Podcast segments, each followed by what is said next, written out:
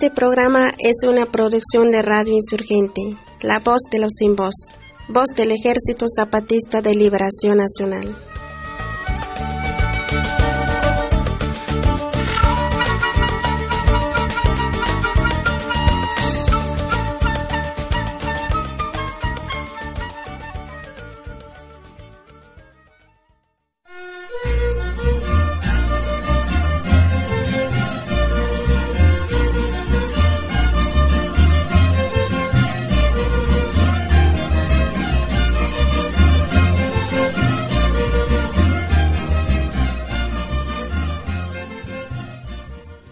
Leer un pequeño mensaje de lo que está ocurriendo en Oaxaca, que nuevamente está sufriendo la agresión del Estado.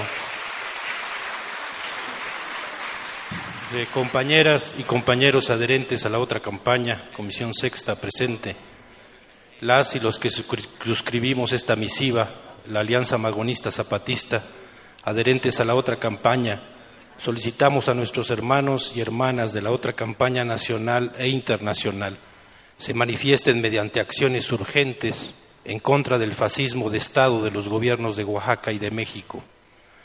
Les queremos hacer de su conocimiento los siguientes hechos. El día de ayer, a las once de la mañana, se llevaron a cabo una serie de actividades en contra de la Guelaguetza promovida por el empresario y sanguinario Ulises Ruiz Ortiz, en la forma de una marcha y una Guelaguetza popular. Como ya es sabido, la marcha fue fuertemente reprimida, dejando un saldo de alrededor de 72 detenidos, cifra dada por la Asamblea de Pueblos y organizaciones adherentes a la misma, y alrededor de 60 heridos. Por esta situación resultó gravemente herido nuestro compañero Emeterio Cruz, profesor de una escuela de San Antonio, Coyotepec, e integrante del Comité por la Defensa de los Derechos Indígenas, CODEDI, de Santiago Xanica, Dicho compañero presenta estallamiento de vísceras y fractura, cráneoencefálica. Por tal motivo está siendo atendido en el hospital de Coyotepec, en el estado de Oaxaca.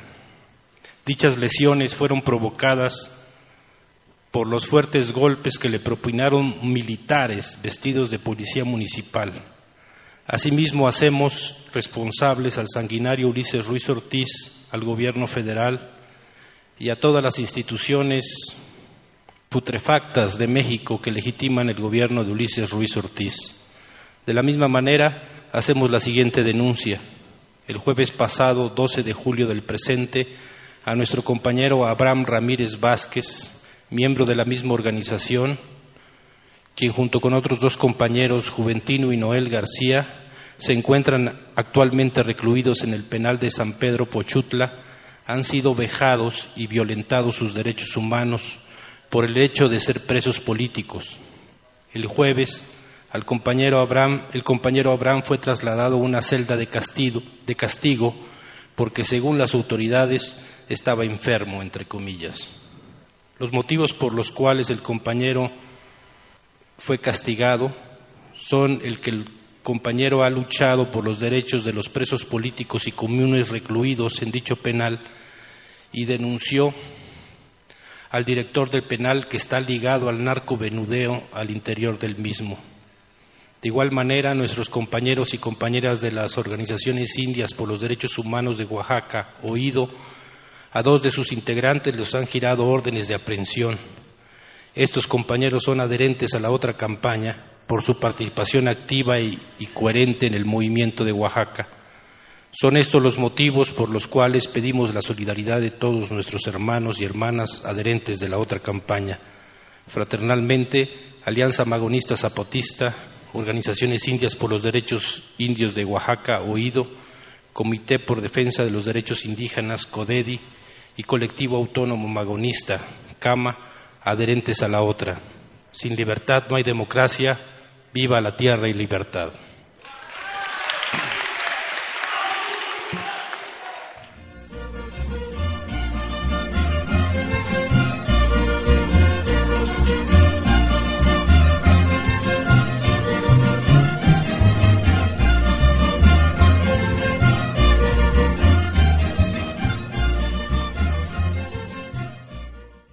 Con estas palabras que escuchamos del delegado Cero, compañero subcomandante insurgente Marcos, comenzamos nuestra emisión de hoy.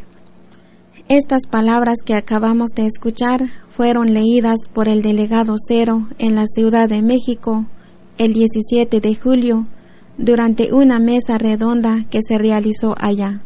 Se trata de un comunicado difundido por organizaciones adherentes de la otra campaña que daban cuenta de la represión sufrida por el movimiento oaxaqueño el día 16 de julio y de la persecución que enfrentan varios compas de organizaciones integrantes de la otra campaña. Y vamos a tener más información sobre este y otros temas, pero antes queremos saludarlos a todos ustedes nos da mucho gusto que nos están acompañando este día en nuestra emisión semanal de Radio Insurgente, La Voz de los Sin Voz, Voz del Ejército Zapatista de Liberación Nacional. Enviamos un abrazo revolucionario a todos y todas ustedes.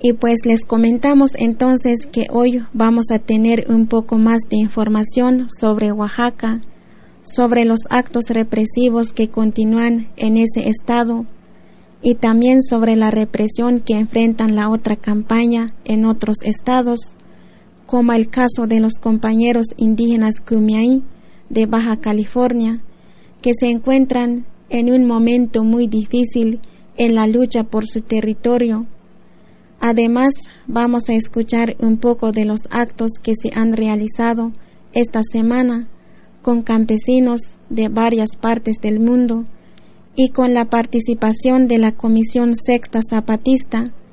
La semana pasada dijimos íbamos a presentar más materiales sobre la segunda visita de la Comisión Sexta a territorio Raramuri, pero por cuestiones de tiempo porque no más dura una hora este programa, vamos a dejar esa información para una emisión posterior. Así que entonces los invitamos cordialmente a que nos acompañen y comenzamos con las noticias.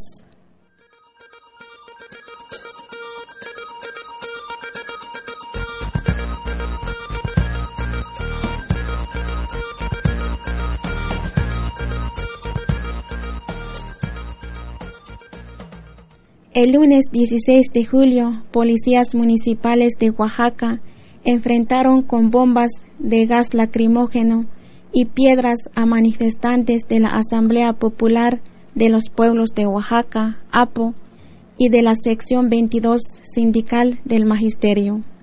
El enfrentamiento sucedió cuando la APO y los maestros intentaban subir al cerro del Fortín de la ciudad de Oaxaca para comenzar la llamada Guelaquetza popular y así contrarrestar la Guelaquetza oficial que el gobierno y los empresarios se han apropiado y han explotado en beneficio propio.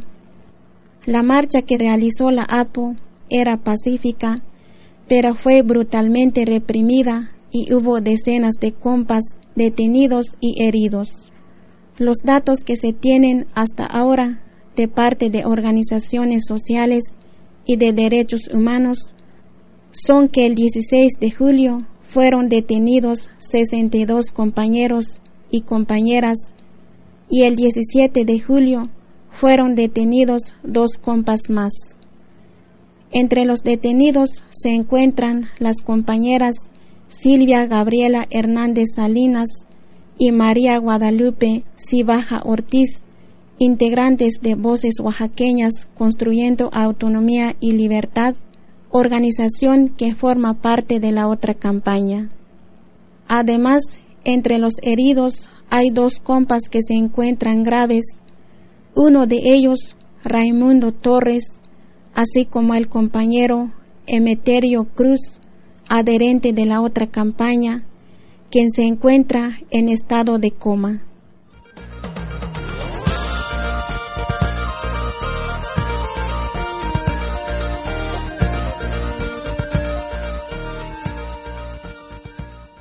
La comunidad indígena Cumiaí de San José de la Zorra, ubicada en Baja California Norte, denunció que la compañera Eva Carrillo Vega fue detenida el pasado 12 de julio, sin orden de aprehensión. La comunidad de San José de la Zorra explica que la compañera Eva está presa en la penitenciaría del estado de Tijuana, acusada de despojo de tierras a un ganadero.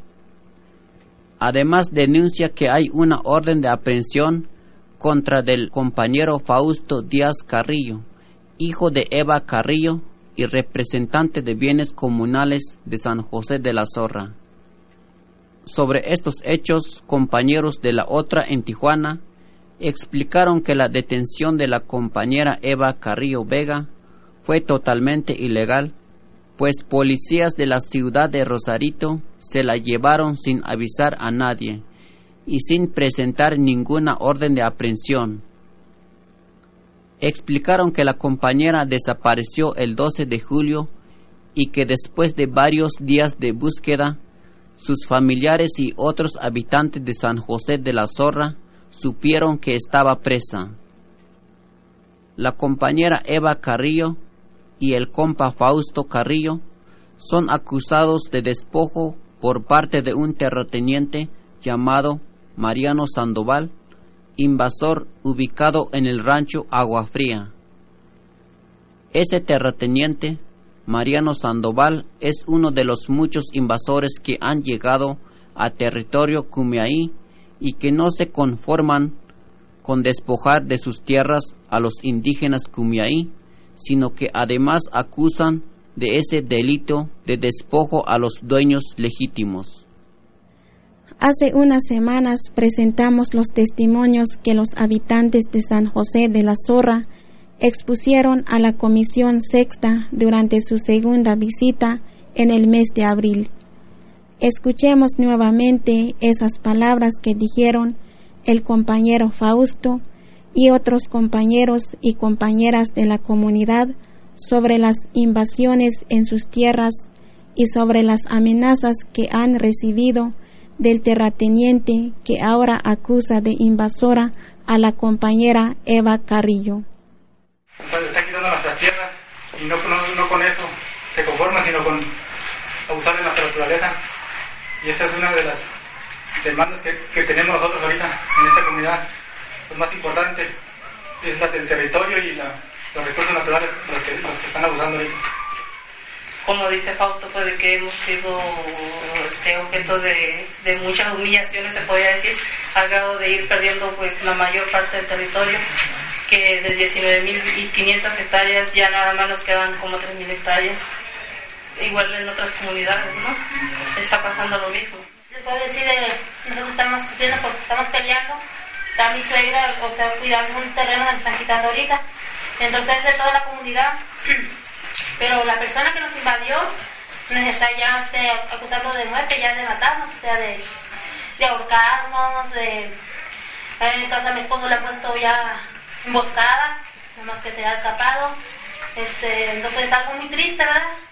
Como del 80 para acá se, han metido mucha gente, pues ya tienen más y más terreno esas personas que están que se metieron que, que aquí en la, en la reserva todos los pedazos llanos así que haya, así como estos pedacitos, pues todos los tienen agarrados ellos.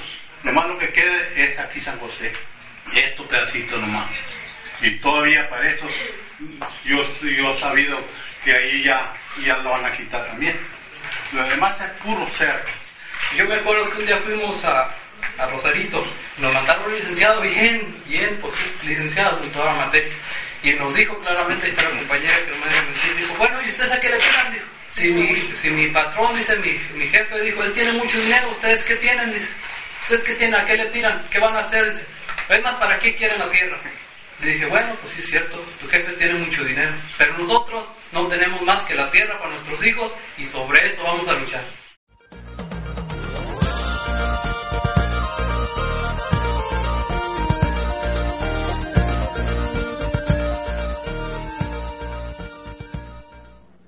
Este 18 de julio se realizaron actividades en varias ciudades, como parte de una jornada contra la represión en nuestro país. Con esta jornada de actividades se constituyó formalmente la instancia nacional contra la represión convocada por la otra campaña. En San Cristóbal de las Casas Chiapas, integrantes de la otra campaña realizaron una marcha y un acto político informativo en la plaza central de esa ciudad. Además realizaron una jornada político-cultural afuera del cerezo número 5, en el que se leyeron cartas de las organizaciones de presos políticos que se encuentran en penales de Chiapas, como la voz del Amate y la voz de los llanos integrantes de la otra campaña. Escuchemos lo que explicó un compañero acerca de los actos realizados en San Cristóbal de las Casas.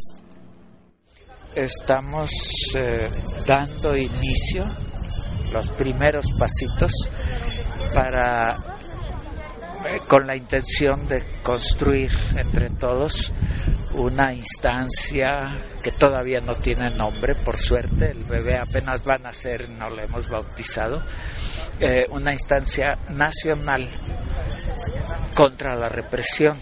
En esta, estas mismas horas, en todo el país, en cada ciudad, en las principales, en comunidades, en las regiones, están haciendo actos como los que hicimos hoy aquí, o que estamos haciendo hoy aquí, para esto, para darle nacimiento desde distintos lados, de una manera cada quien lo que se le ocurrió hacer, pero con ese, el objetivo de todos en común es eso, de ir creando esta instancia. No es una cosa ya hecha ni nada, sino que estamos queriéndola crear. Pues eh, porque en todo el país vemos todos los días actos de represión, que la represión no es nada más la matanza a balazos, la represión se da de tantas maneras diferentes, la cárcel, las desapariciones, las persecuciones, las amenazas, eh, los, eh, las censuras en los medios de comunicación, las mentiras que se difunden, todo eso son formas, unas más brutales que otras, pero todas son formas de represión. Y esas manifestaciones las vemos todos los días en todos los lugares del país.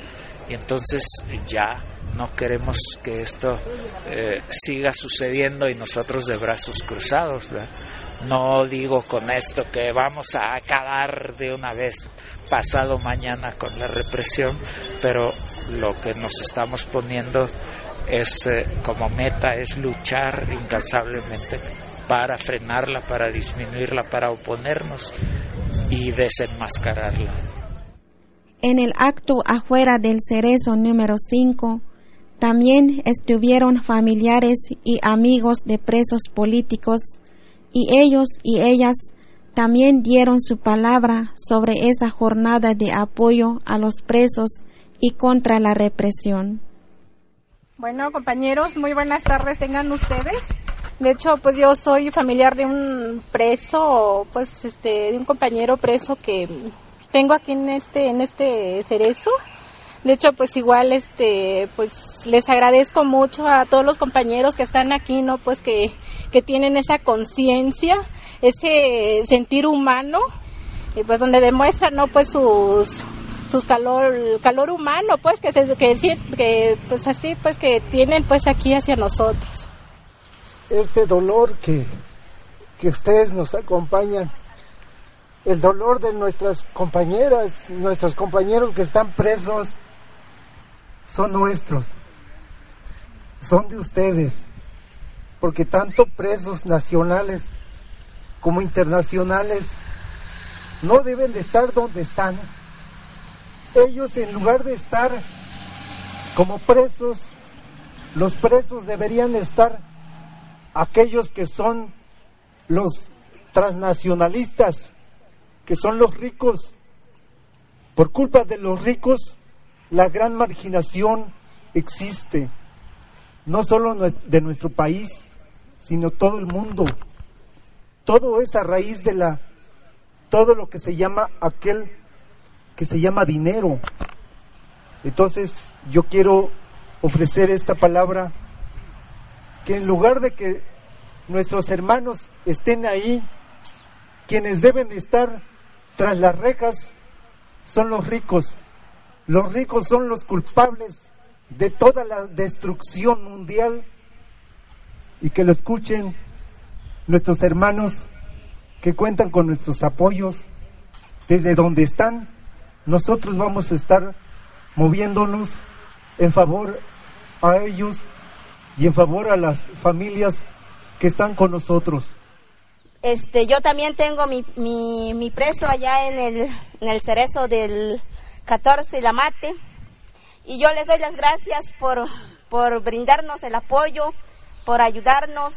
Este, la verdad, este, ya él ya tiene cinco años que está allá y yo no, no sabía qué hacer. Yo, yo no, no sé, pues, yo soy una mujer indígena.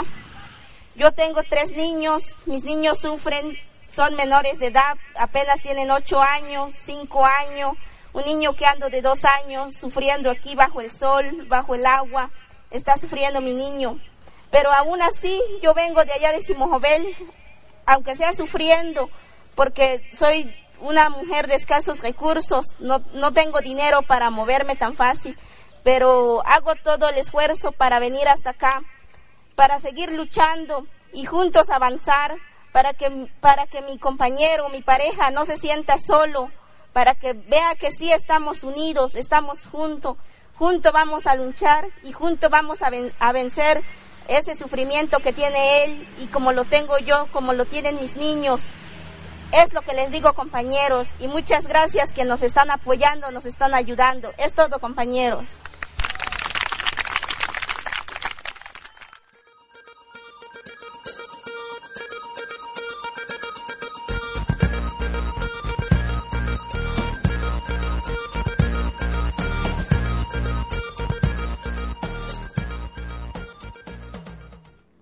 Bueno, pues ya escuchamos un poco de las noticias más recientes. Ahora vamos a escuchar una canción que nos manda el compa Jairo Zavala. Este compañero dedica su canción a todos los y las zapatistas. Esto se llama Como el viento.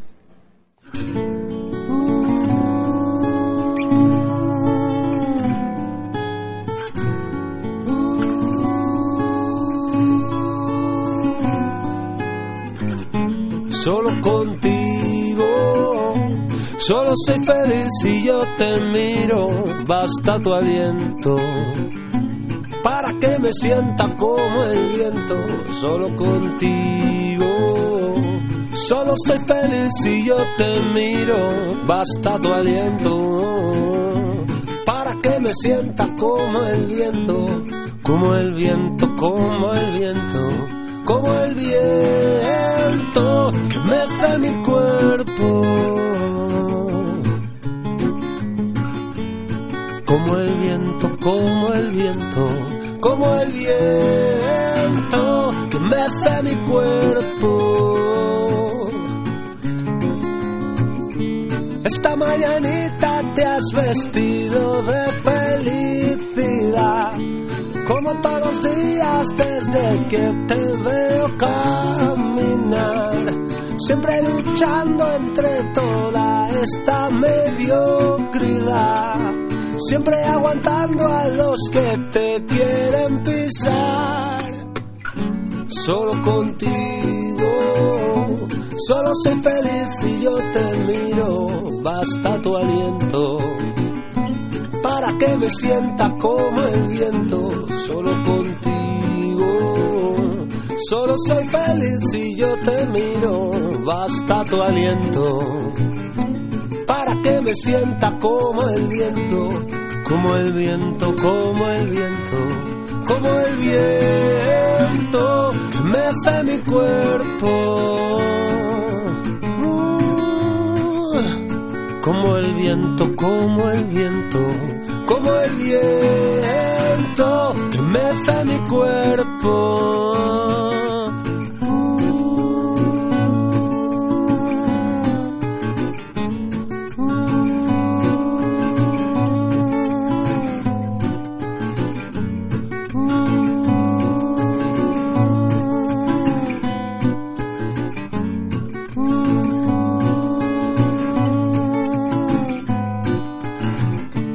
También es para todos los que están y los que tienen que llegar. Pero me pregunto cuánto para ti te va a quedar. No guardas nada, todo para todos y para ti nada. Esta es la historia de un camino que no tiene final, solo contigo. Solo soy feliz si yo te miro, basta tu aliento para que me sienta como el viento, solo contigo. Solo soy feliz si yo te miro, basta tu aliento para que me sienta como el viento, como el viento, como el viento, como el viento mece mi cuerpo. Como el viento, como el viento que mece mi cuerpo, que mece mi cuerpo, que mece mi cuerpo.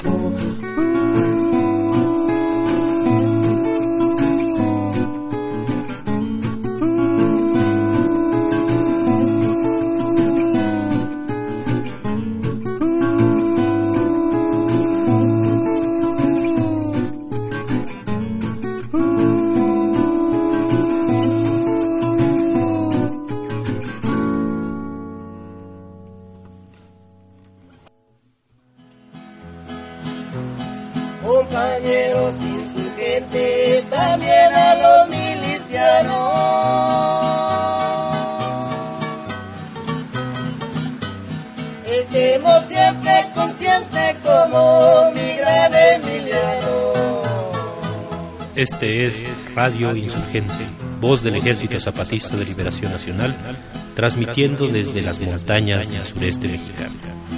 Ya con esta me despido, sigamos en adelante.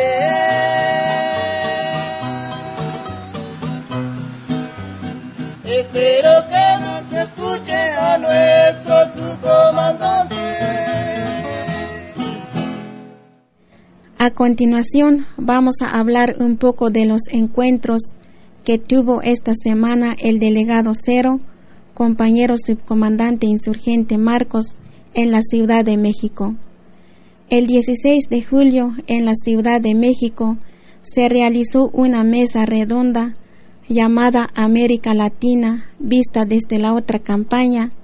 En esta mesa redonda participaron Marcos Ruitman, articulista del periódico La Jornada, Sergio Rodríguez Lascano, director de la revista Rebeldía, Carlos Aguirre Rojas, director de la revista Contrahistoria, y el delegado Cero por parte de la Comisión Sexta Zapatista. En su participación, el delegado Cero habló de esa Latinoamérica que es creada por los medios masivos de comunicación. Escuchemos un poco de su palabra. Se nos ha convertido en extraña y extranjera una tierra que es también la nuestra, la latinoamericana. Sobre ella no tenemos datos de primera mano propios, es decir, que nos asomamos al resto del mundo a través de la mirada de otros. Vemos lo que esas miradas nos permiten ver. ¿Y a través de qué o de quién nos asomamos a esa América Latina que nos es ajena? No preocupar. Para eso están los corresponsales, los enviados especiales, los comentaristas, los analistas, los locutores, los jefes de redacción, los periódicos, las revistas, los programas de radio y televisión, el National Geographic. Y en todo esto nos encontramos con miradas suplantadoras. Si vemos a la Ciudad de México, veremos a un Marcelo Ebrard tan dinámico y emprendedor que parece anuncio de desodorante. Pero no veremos a las familias que en Tepito, Iztapalapa, Santa María la Ribera y el objetivo en turno en la neoconquista del DF se han quedado sin hogar ni fuente de empleo por las expropiaciones. Si volteamos a Venezuela, no veremos a un pueblo organizándose y construyéndose una nación soberana e independiente, sino las supuestas arbitrariedades de la supuesta tiranía de Hugo Chávez. Si miramos a Brasil, no distinguiremos las luchas agrarias del movimiento de los sin tierra sino a un bonachón, afable y carismático Luis Ignacio da Silva, más conocido como Lula por sus cuates del Fondo Monetario Internacional. Si nos asomamos a Bolivia, notaremos la afición futbolera de Evo Morales y no el movimiento indígena y campesino que estremeció y estremece al continente. Si vemos a Chile, distinguiremos el buen o mal gusto en el vestir de la Bachelet y no la discriminación en contra de los indígenas mapuches. Si vemos a Cuba, conoceremos cómo van las apuestas sobre la vida o muerte de Fidel Castro y no el heroísmo y generosidad de un pueblo entero. Y si vemos a México, bueno, ahí no veremos a Felipe Calderón y sus neofilias asiáticas, porque lo tapan los uniformes militares. Y así podríamos recorrer la geografía entera de Latinoamérica y preguntarnos sobre todo qué no vemos a través de la mirada usurera de los grandes medios de comunicación. Pero el delegado Cero habló también de esa otra forma que hay de mirar a nuestra América Latina a la de abajo y a la izquierda. Hay otra forma de ver la historia de nuestra América Latina, la de la insumisión, la de la rebeldía. Y una parte de esta historia singular es la del imperdonable pueblo cubano, el último en independizarse y el primero en ser libre en nuestro continente. Pero no solo. En la otra Latinoamérica, otra historia se reconstruye, la que no busca absoluciones, redenciones ni perdones, la que no aspira y suspira por la llegada de redentores que suplanten voluntades y vocaciones, la que camina abajo y a la izquierda anticapitalista, la que levanta una nueva torre de Babel no solo para desafiar al Dios omnipotente del dinero, también para hacerse espacio y respeto en sus diferencias, la que tiene el moreno rostro de los pueblos originarios de este continente, las manos de quienes hacen andar las ruedas de la historia con minúsculas, los pies de mujeres, jóvenes, niños y ancianos sin lugar, los cuerpos de obreros y campesinos. La que vemos, oímos y aprendemos no a través de miradas suplantadoras, sino que miramos y escuchamos en voces representativas. La historia que se puede leer en esta carta de nuestra compañera Magdalena García Durán, presa política de Atenco. Tío, le mando muchos saludos, que no se preocupe por mí. Dentro de lo que cabe me encuentro bien y siga con los trabajos que están haciendo, que no se detenga que por mi parte, cualquier trinchera que estoy, sigue la lucha. Y esperamos que ya pronto termine esta pesadilla. Y si no, de todas maneras seguiremos adelante, que por esto no sea motivo de detenerse la otra campaña, que es la fuerza para fortalecer la otra campaña, y que muchos que todavía tienen los ojos cerrados, ahora se están empezando a quitarse esa venda. Le deseo suerte, que sigan adelante. Libertad y justicia para todas y todos los presos. Magdalena García Durán.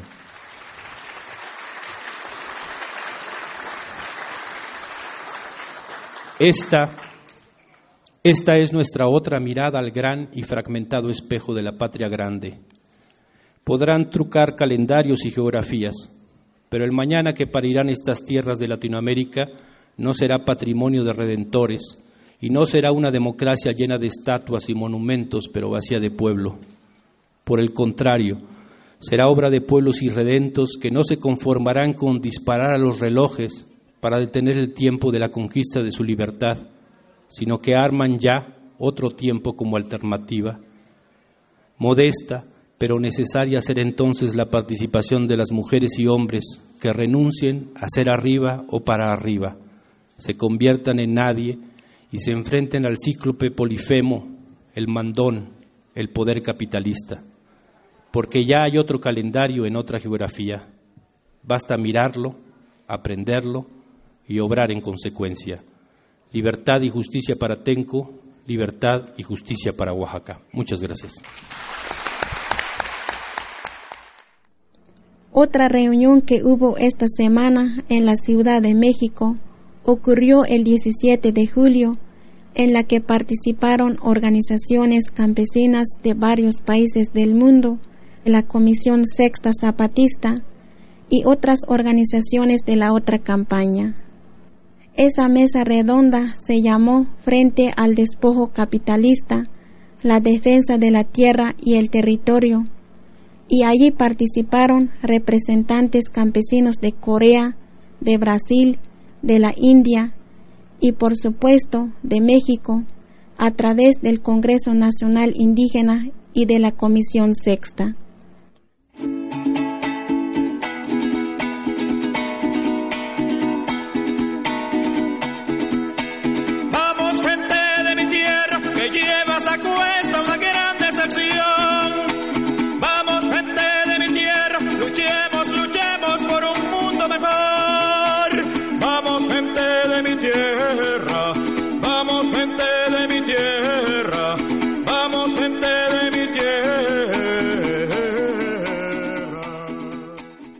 Por parte de la India estuvo un compañero de una organización que agrupa a 300 millones de campesinos de ese país.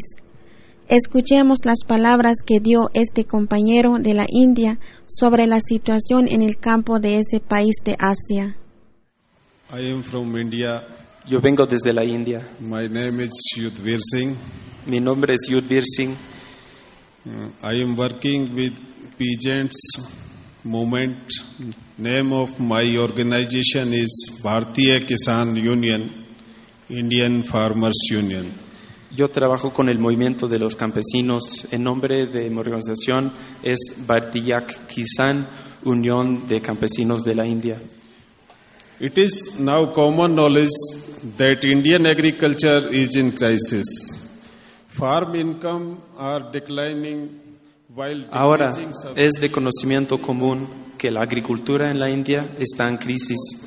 Los ingresos de los campesinos están bajando, mientras también bajan los apoyos gubernamentales y a la vez se abre el sector hacia entidades corporativas que han convertido a la agricultura en una casi imposible manera de buscar la sobrevivencia del 65% de la población del país ya con más participación de las corporaciones en la agricultura, donde les dan mayor control también sobre los mercados de los productos agrícolas. La toma de poder corporativa sobre la agricultura en la India es una realidad.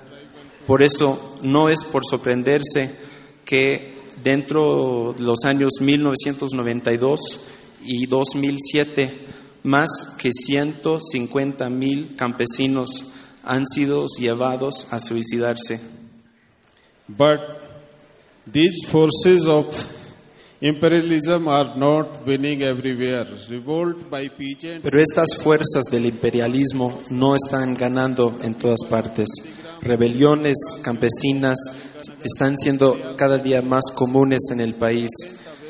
El pueblo de Nandigram del Bengal del oeste, ellos sabían de lo que pasó en Kalinganar, ellos también sabían de lo que pasó en Singur, donde a pesar de protestas heroicas locales, el gobierno del estado tomaron forzosamente sus tierras y sacaron casi 500 hectáreas de su más fértil tierra. En el pueblo de Nandigram los campesinos entonces se levantaron, se rebelaron, se rebelaron en el momento que ellos aprendían los planes nefastos del gobierno de tomar sus tierras.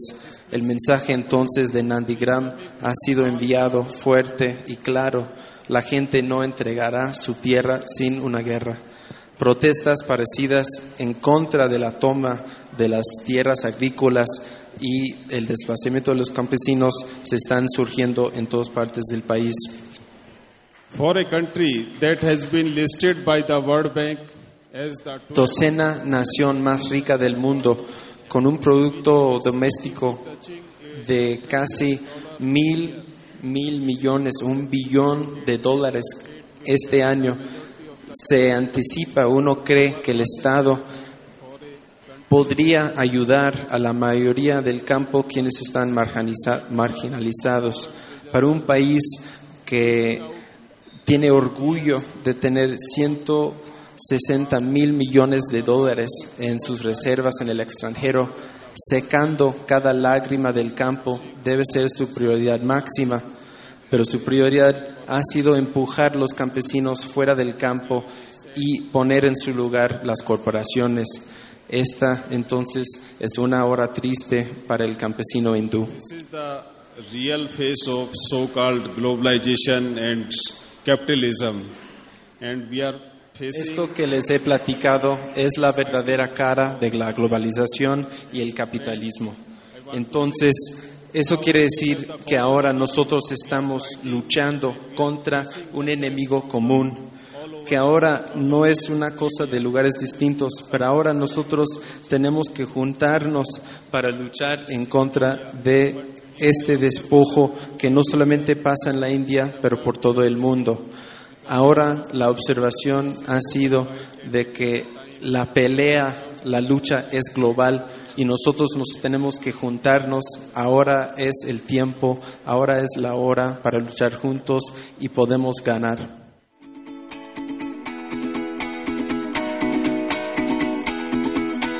Campesino que vives rancho de bareque, aroma de leña verde tiene el fogón, aromas de lluvia y tierra tu corazón.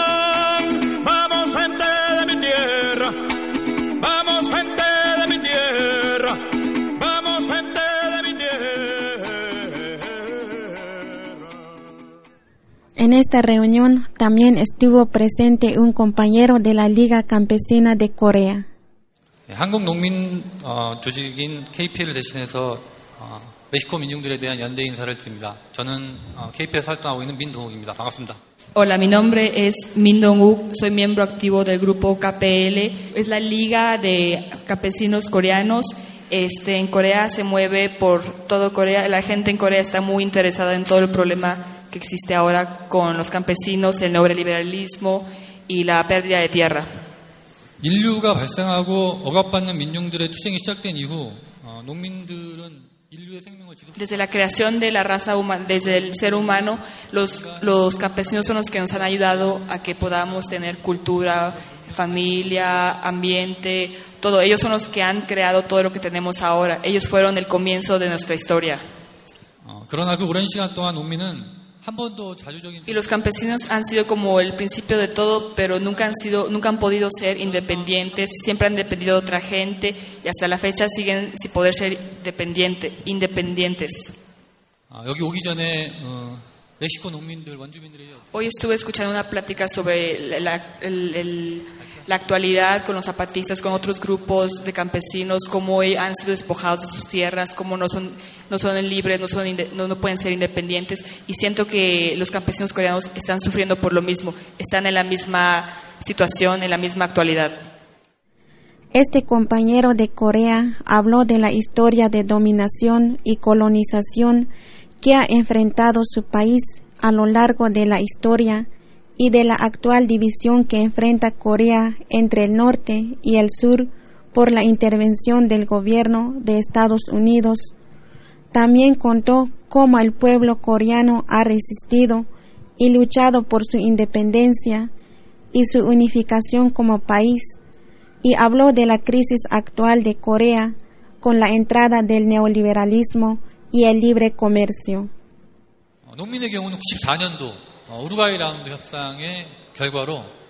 En, en, caso de Corea, en el caso de los campesinos fue en el 1994 que entró el dumping, que entró el mercado abierto y el gobierno empezó a aprobar que entrarán productos de todo el mundo a Corea, dejando en desventaja a todos los campesinos coreanos. En 1997 hubo un problema muy grande de evaluación porque Corea debía mucho dinero al Fondo Monetario Internacional y el Fondo Monetario Internacional y les iba a prestar dinero a Corea para que pudieran mantenerse a, a pie, pero con la condición de que despidieran a mayor obreros que pudieran. Y esto dejó en desventaja a todos los obreros coreanos. Y después del 94, cuando empezó el dumping, el mercado abierto en Corea, todos los campesinos se han visto afectados. Ya sabemos que Corea no es el único país que se ha visto afectado por el mercado abierto, pero en Corea antes si había 100.000 campesinos, ahora solamente queda el 8% de los 100.000 campesinos en todo Corea. 빚이 늘어서 자살하는 농민이 있었고 La mayoría de ellos, muchos se suicidaron por no, po- no- porque no podían con, el- con la tensión, con, la- con la presión de no tener trabajo, no tener dinero, no tener comida, o porque simplemente tenían que dejar el campo rural y ir a las urbes a buscar otro tipo de trabajo en la industria, pero dejar el campo porque en el campo ya no era nada productivo ni lucrativo. 한국, 한국 사람 100명 중에 Se cree que ahorita de 100 kilogramos de arroz que se come en Corea, tres, solamente 3 kilogramos es producido en Corea y el resto es traído de otros países, siendo que Corea la comida, la- el alimento principal es el arroz. 노동자들은 신자유주의 때문에 월급은 저- 월급 Y los coreanos, por esto del mercado abierto, ahora están solamente recibiendo el 50% de lo que deberían de recibir por todo lo que producen en sus cosechas en el campo.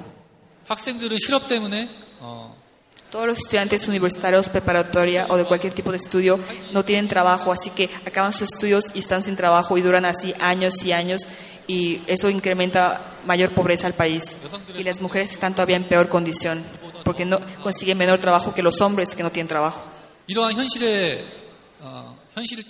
Y ahora todo lo, todos los coreanos lo único que quieren es un gobierno que les dé libertad, que les dé un gobierno democrático, que les dé trabajo, que les dé que, que, que dé ayuda a todos los grupos desfavorecidos, a los campesinos, y un gobierno democrático que, que les respete sus derechos, que les des, que, que, los que se, que, que, se pueda vivir un país en el que se pueda vivir digno. Esto es todo lo que pide el gobierno, la gente coreana. Como les decía antes, todo lo que quiere Corea es terminar con el neoliberalismo y unificar Corea del Norte y Corea del Sur. Y además exigir que se crea un país democrático, un gobierno democrático, después de todo. El compañero de la Liga Campesina de Corea habló además de los retos que tienen la lucha social y campesina en ese país y de la necesidad de unir fuerzas contra el capitalismo. En los próximos 10 o 20 años son años muy importantes para Corea. 어, 앞서 말씀드렸던 신자유주의에 대항한 Es muy importante si en estos 10 o 20 años Corea ya es independiente y Corea deja de ser una colonia americana, Corea es un país democrático. Tenemos que ver si todo se cumple en los próximos 10 o 20 años. 역사의 경험을 통해서 어, 민중들이 A 투쟁에서 través de la historia se ha probado que Corea ha sido un país colonizado por un país, otro país, nunca ha sido un país independiente, nunca ha podido ser democrático, nunca ha podido ser libres e independientes. Si perdemos esta tercera oportunidad, vamos a ser esclavos de Estados Unidos por un tiempo más. Pero si ganamos, si ganamos en esta oportunidad y, empezamos a ser un país independiente, democrático y dejamos de ser una colonia americana, vamos a ser un país muy diferente. Ahorita, en este momento en que se está haciendo la mesa redonda, en este mismo segundo, en cada minuto mueren 4.000 personas de hambre. 신자유주의에 의해 고통받고 있는 민중이 더 이상 Para que ya no haya más gente que muera de hambre, para que no haya más campesinos despojados de su campo, para que haya menos gente que, que- que no es dependi- que no es independiente. Luchemos todos juntos para crear un mundo ideal para todos, que, que el- nuestro campo se quede con nosotros. 멕시코 민중들과 함께 어, 투쟁에서 승리하는 그날 어, 웃으면서 만날 수 있기를 기대하겠습니다. Espero poderlos ver en un futuro cuando México y Corea seamos libres y podamos luchar contra el gobierno que nos tiene amarrados. de mi tierra, vamos gente de mi tierra, vamos gente de mi tierra.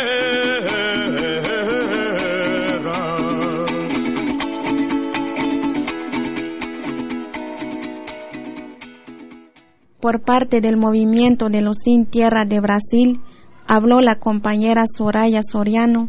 Entre otras cosas, la compañera Soraya habló de la situación que enfrenta el movimiento social ante el supuesto gobierno de izquierda que gobierna ese país y que solo ha impulsado políticas neoliberales. Primeiro que nós temos uma realidade é, diferente de há uns cinco anos atrás. É, nós temos um, hoje Actualmente Brasil vive una realidad muy diferente en los últimos cinco años. Vivimos el segundo gobierno de un gobierno de izquierda, de un gobierno que nosotros hemos construido durante los últimos 30 años en nuestro país. esquerda no Brasil. E o que nós podemos constatar Eh, lo que hoy tenemos eh, en realidad como conquista eh, es que no hay una conquista a la vista. Son cuatro años ya de un mandato de, la segunda, de la segunda gestión del gobierno de izquierda y lo que vemos es solo la profundización de las políticas neoliberales. Para a gente ter uma ideia, esse ano, nesses. Los últimos seis meses del 2007, eh, producto de esta profundización de las políticas neoliberales, ha habido una serie de huelgas en la que han participado estudiantes, profesores y diversos sectores públicos y ante eso la única respuesta que ha habido por parte del gobierno de Brasil ha sido una ley que penaliza los movimientos sociales. Eh, Estamos entonces pensando cómo hacer para que las cosas se transformen en su contrario. É, nós temos vários desafios é, neste momento, mas é, estamos achamos. Nosotros ahora tenemos varios desafíos. Varios desafíos son en realidad. Sin embargo, el más importante de ellos es cómo conseguir el fortalecimiento de, nuestro, de los movimientos, cómo conseguir que las acciones sean conjuntas para que puedan tener mayor eh, efectividad. Cada movimento no Brasil segue fazendo a sua luta. No entanto, as alianças. Cada movimiento en Brasil está haciendo su lucha. Sin embargo, lo que necesitamos es pensar cómo hacer una alianza en esas luchas, cómo construir una agenda eh, eh, colectiva de las luchas. Uma outra coisa que nós constatamos nesse período é que precisamos manter a nossa autonomia. Nosotros tenemos que pensar en cómo mantener nuestra autonomía, cómo, cómo seguir siendo independientes frente a los gobiernos, a estos gobiernos de izquierda. Temos intensificado também a formação política. Nosotros hemos pensado en, en cómo conseguir la formación política. Tenemos una escuela eh, forestal, Florestan, Florestan Fernández, eh, donde han pasado eh, muchos hijos de, de, acampados, de asentados, hijos también de, de personas de, de, la ciudad. Nosotros tenemos como prioridad la formación política de cuadros. Na América Latina y no, no mundo temos en América Latina estamos construyendo una alianza, una alianza eh, que ha fortalecido o que ha, que ha partido de, de, la vía campesina. Tenemos experiencias en Venezuela, en Cuba, pero también tenemos experiencias fuera de América, tenemos experiencias con compañeros en África. Esa es nuestra, nuestro, eh, nuestra intención, el fortalecimiento de las alianzas. Um dos nossos desafios e de nossas prioridades. Vamos, gente de mi tierra. Vamos, gente Vamos.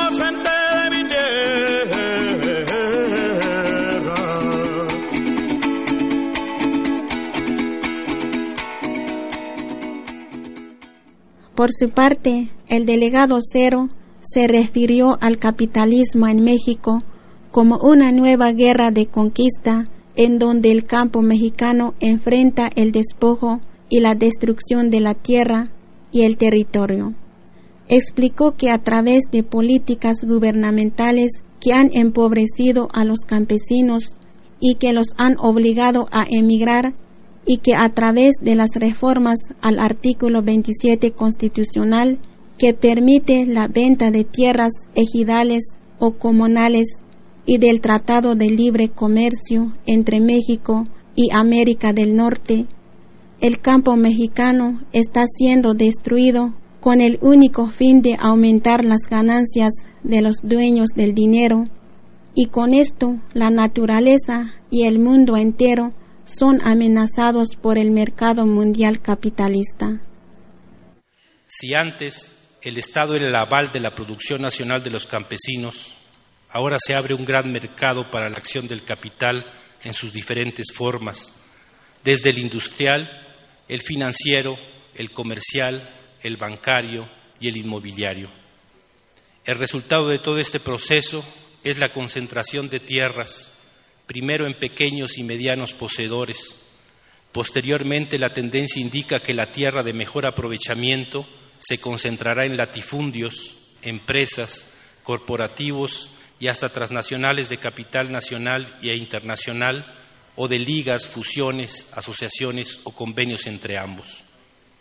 Así que en el campo mexicano tenemos un despoblamiento, migración a las ciudades y al extranjero, principalmente Estados Unidos, y una repoblación, el traslado de trabajadores agrícolas, principalmente de indígenas que fueron despojados de sus tierras a los nuevos latifundios y agroindustrias, y una destrucción de la naturaleza, de la tierra, de los bosques, del aire, del agua, de la fauna y de las relaciones comunitarias, y una reconstrucción.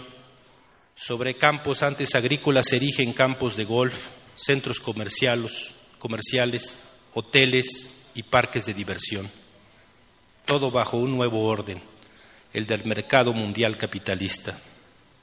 Si no me equivoco, eso es precisamente lo que hace una guerra de conquista, es decir, conquista, destruye, despuebla, desconstruye, repuebla y reordena.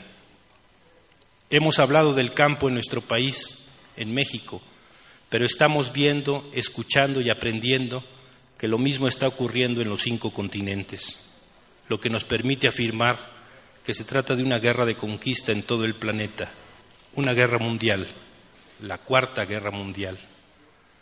Sea que en el análisis elija mirar el árbol o el bosque, la conclusión es la misma. Pero hay algo, según nosotros los zapatistas, que hace de esta guerra algo especial, y es que los efectos que está produciendo en la tierra y el territorio, es decir, en la naturaleza, son definitivos e irreversibles. Es decir, que el planeta entero está siendo destruido y no tenemos otro lugar para vivir, así que la especie humana entera es la víctima de esta guerra. Por eso decimos que es una guerra contra la humanidad.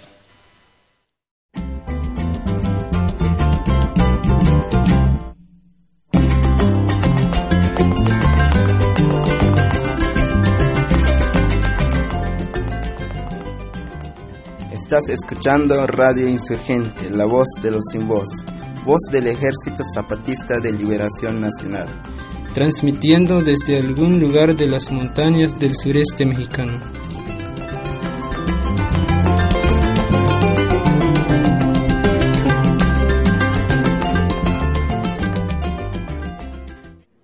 Y pues esta fue un resumen de las palabras que hubo en esa mesa redonda llamada frente al despojo capitalista, la defensa de la tierra y el territorio, realizada en la Ciudad de México. Hubo una segunda parte de esta mesa redonda en la ciudad de San Cristóbal de las Casas, Chiapas, pero vamos a hablar de eso en el próximo programa. Por ahora vamos a poner una música que tiene que ver con la lucha campesina en el mundo. Esta canción se llama A desalambrar.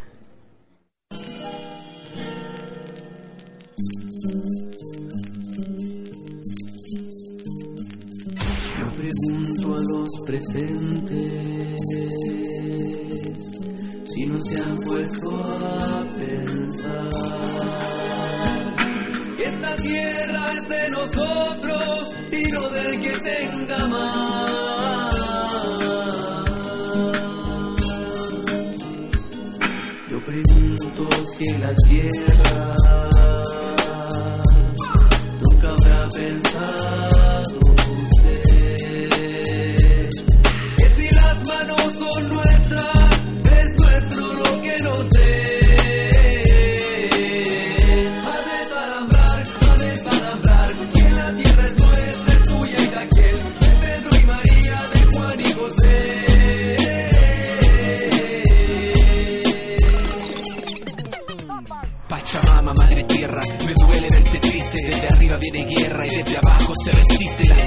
son las huellas de las cicatrices donde cortaron tu cuerpo dividiéndote en países. El imperio intentó borrar todo lo que fuiste, saqueando y violentando lo que siempre me ofreciste. Pero mí tú renaciste para luchar contra este quiste, regalando tu secreto con la magia que me diste. Que retorne la verdad y las mentiras finalicen. Tanta falsedad se dice y tanta gente la repite. No dejemos que el temor al otro nos aterrice. Si el peruano es más mi hermano que el chileno que lo maldice. Que nadie más te engañe, que nadie más te pise, que nadie más te trate como nunca mereciste. Nuestro mapa se de sangre y las empresas tan felices son psicópatas y no hay señal de que se estabilicen. Cinco siglos es suficiente, dos chilenos te lo dicen es este mi pueblo, no el corrupto Estado de Chile. Lo nuestro no se pide, lo nuestro no se exige, lo nuestro será nuestro cuando todos se organicen para desalambrar.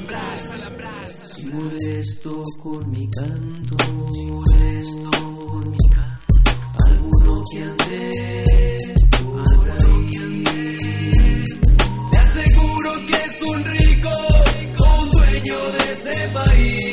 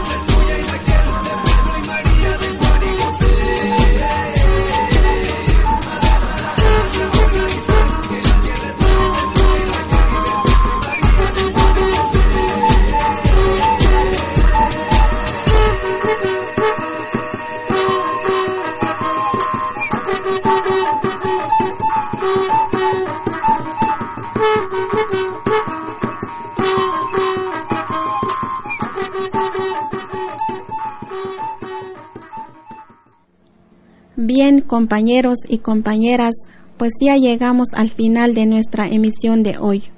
Muchas gracias que estuvieron con nosotros.